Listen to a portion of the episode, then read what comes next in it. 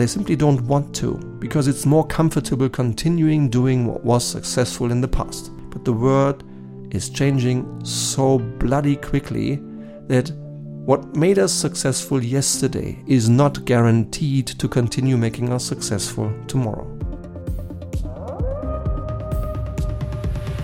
Dear Stefan, thank you so much for the immense amount of preparation and the super exciting four hours yesterday. I learned more and found out more about myself than in my entire 20 years of management education on and off the job so far. Unquote. This is an original quote from a seasoned, experienced, wonderful senior executive. He is a participant in my executive leadership coaching program, Tailored Suit, which is individually tailored and bespoke to an individual executive and always starts with precise, clear 360 degrees feedback. Almost all participants say at the beginning and at the end of the program and emphasize again, again, later that this relentlessly honest and always constructive assessment of their leadership behavior from the perspective of others, in contrast to their self perception, is the most valuable mirror they have ever looked into when it comes to perception of others and to leadership. Now, this quote inspired the title of today's Leitwolf podcast. Change begins in the mirror when you look at yourself. It is also inspired by a couple of experiences in my life. I'm curious to learn from you how you perceive this. Whenever it's about change, then uh, I often have the impression people think it's more convenient if others start the change. yeah, it may be more convenient, but I don't think it's as effective. Yeah, you you may have heard about the German version, the German interpretation of the word team ja, Team meaning T-E-A-M. Toll, ein anderer macht's. Great, somebody else does it. No, change does not start with others. Change always starts with myself. And reviewing the 16 bosses I've had throughout my career and thinking about the most effective, the most successful two women and two men I've had as bosses, they have done this. They have changed, they have constantly changed. And they knew that change begins in the mirror when you look at yourself. So, therefore, welcome to today's Leitwolf episode with this title. And let's talk. Let's talk about three things that I think can help for effective change. And here is tip number one ruthless, honest self reflection. When working with people, when working with leaders, sometimes working with hundreds of people at once, with a team of mine, with many coaches together, with a couple of consultants, with designers together, sometimes designing two, three days of inspiring, intensive experiences. Whenever we work on change, and whenever people do what they do rather than what makes more sense, I find three different reasons why. The first problem is white spots. Some leaders are not even aware of the impacts of their own leadership behavior on others. Example In another individual leadership program, the coachee was not aware how his conversations with people two levels below him in the organization completely disempowered his direct reports. They felt disempowered because he was talking straight to their direct reports, and sometimes even without telling them. That might have been well intended, but the consequences are, are not really good. They were anything but good. So, white spots. The second reason why sometimes people do what they do rather than what's, what makes sense is fear. The, one of the fears in change is, but what do I do if I can't change? if I can't follow this change? And there is one word in my strategy or change or leadership work with companies that I never use. It's the word easy. I don't find it easy to change or to lead or to do strategy. I don't find it easy at all. Particularly changing myself, I find quite quite demanding. It's not easy to change myself. But I have to do it if I want to succeed. Yeah? And the last reason why sometimes I see people doing what they do rather than what makes sense is comfort. They simply don't want to because it's more comfortable continuing doing what was successful in the past. But the world is changing so bloody quickly that what made us successful yesterday is not guaranteed to continue making us successful tomorrow. So we have to change.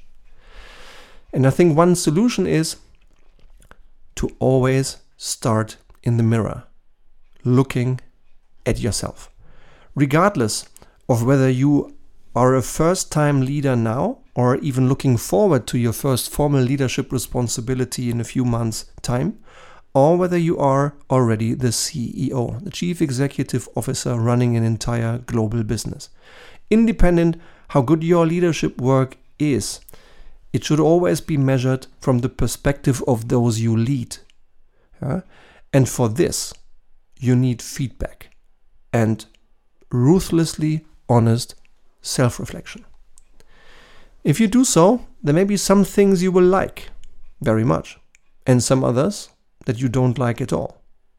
And you don't have to react to everything others tell you about your own leadership behavior. But in my experience, you're well advised to reflect and take some conscious decisions what to do with the feedback you receive.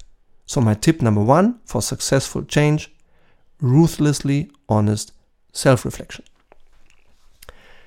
Tip number two strengthen the strengths, neutralize weaknesses. It's so interesting to see how people lead themselves and others. And while I dislike my weaknesses, and you bet I have a couple, there is no way I can win by just focusing on my weaknesses. I think it's all about strengthening strengths and neutralizing weaknesses. Yeah. Um, I don't just play to play. I don't just play to not to lose, right? If I if I focus all my time on on reducing my weaknesses, maybe I, I find a way to neutralize them one day, all of them. And maybe I stop losing games. But I'm not living to lose, not to lose. I don't live to just stop losing games. I want to win. And I'm convinced the only way to win is knowing your strengths and using your strengths, and ideally every single day. Yeah?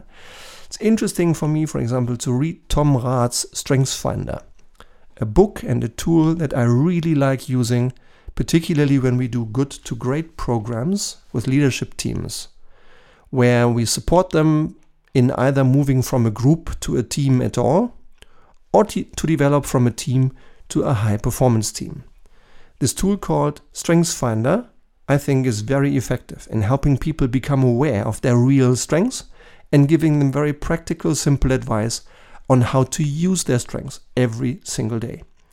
And in this book, there is a stunning, stunning example, really striking, that 77% of all American kids of uh, parents of kids at school age focus on the children's weaknesses. 77%. I find that number very high. Don't get me wrong, I'm a father myself. I have two boys. One of them is still at school.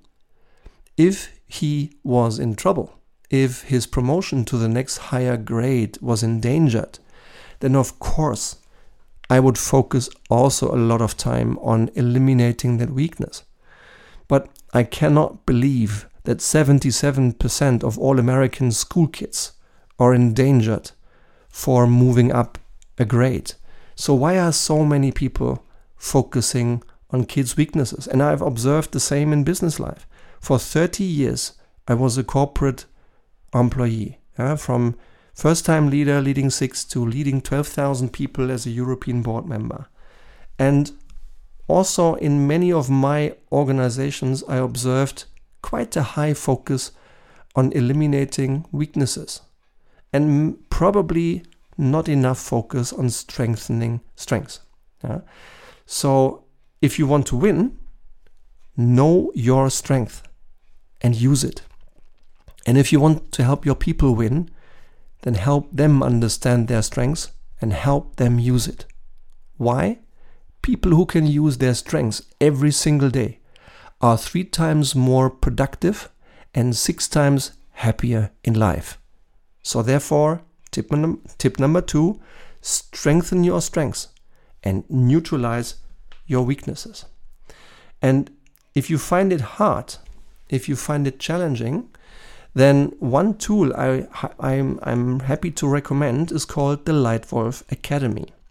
The Leitwolf Academy is a one year practical e learning program that contains all my best experiences 42 compact short videos, tools, exercises, tasks, learning controls, and six times throughout that year a live coaching with me. So if you'd really like to not only learn but practice the six decisive things you need to master as a leader, then please feel free to have a look at the Leitwolf Academy. The description is here in the podcast notes or visit also my website stefanhomeisterleadership.com. It's the first part on the website, top left, a description and direct link to the Leitwolf Academy. If you have questions, contact us, contact my wife Tanya or myself. If not, and you want to book, superb. Be very welcome as a new member of the Leitwolf Academy. Maybe the next coaching, always on Fridays in the afternoon, is already together with you and me. So that was tip number two strengthen strengths and neutralize weaknesses. And tip number three develop yourself purposefully, based on what you see in the mirror. Set yourself goals, develop yourself specifically.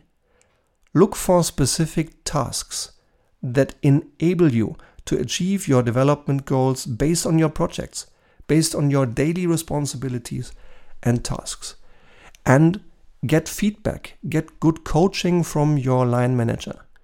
Uh, if you do this, if you have work that allows you to strengthen your strengths and to neutralize your weakness, and you get repeated, regular, good coaching, praise, and good criticism from your direct line manager, then I think you're you are well prepared to really develop yourself purposefully.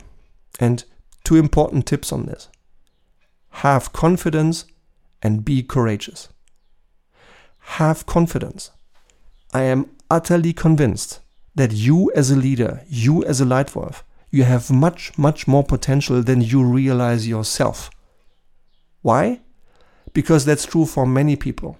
And that's true particularly for people like you who invest time into developing themselves, like you're doing right now by listening to the Leitwolf podcast. So I'm convinced you have more potential than you yourself realize. Have confidence. And be courageous. Being afraid and being scared of things is good. But good leaders like you do not allow their fear to stop them from doing what's right. They develop their courage.